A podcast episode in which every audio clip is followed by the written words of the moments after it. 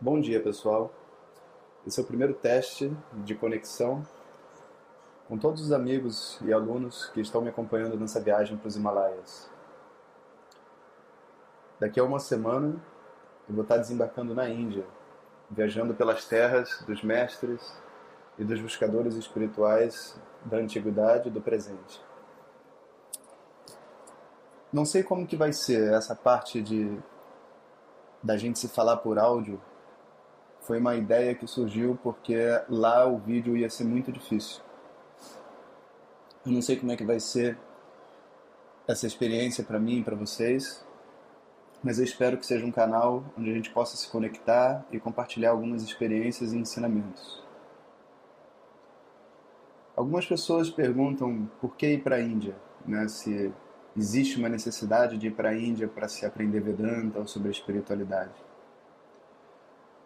E a resposta correta é que sim, faz muita diferença. Não que seja possível para todas as pessoas irem, não que seja a única maneira, mas se faz diferença, faz sim. É como se a gente estivesse tentando aprender comida japonesa e fosse para o Japão, ou estivesse aprendendo samba e resolvesse ir ao Brasil. Conecta a gente com a cultura, conecta a gente com uma visão sobre aquilo que a gente está aprendendo que está mais ampla do que a forma como a espiritualidade chega para a gente no Ocidente. Quantos de nós não abrimos livros espirituais traduzidos do sânscrito para o inglês ou para o alemão, do alemão para o inglês, do inglês para o português, e quando chega aqui a gente é, acha que vai fazer uma meditação, de repente vê uma luz colorida, né, e os nossos problemas vão estar resolvidos, isso é espiritualidade. Todos nós aqui no Ocidente passamos por esses mitos, sabe, de, de uma espiritualidade salvadora, que vem como um passe de mágica resolver nossos problemas.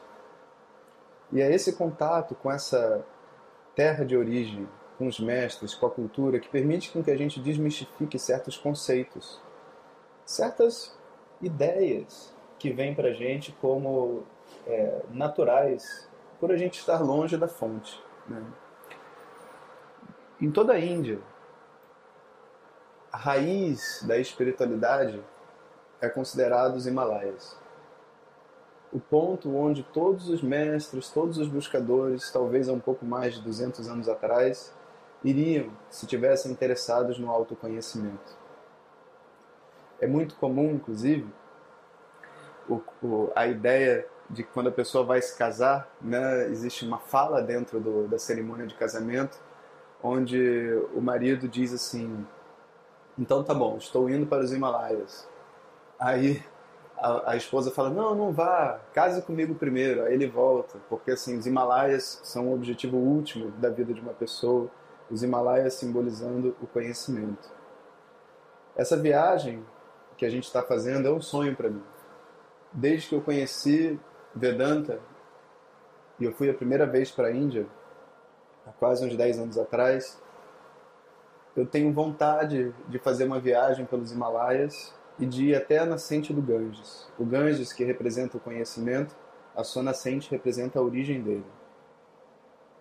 E esse desejo, ele foi crescendo comigo ao longo do processo de estudo, porque toda vez que eu fui para a Índia foi com o objetivo exclusivo de estudar, com os mestres, nos ashrams.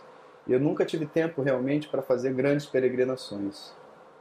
Eu conheço os Himalaias, na verdade, já em duas ocasiões muito é, especiais, que foram dois resgates que eu tive que realizar nos Himalaias com a ajuda de um grande amigo, Vitor.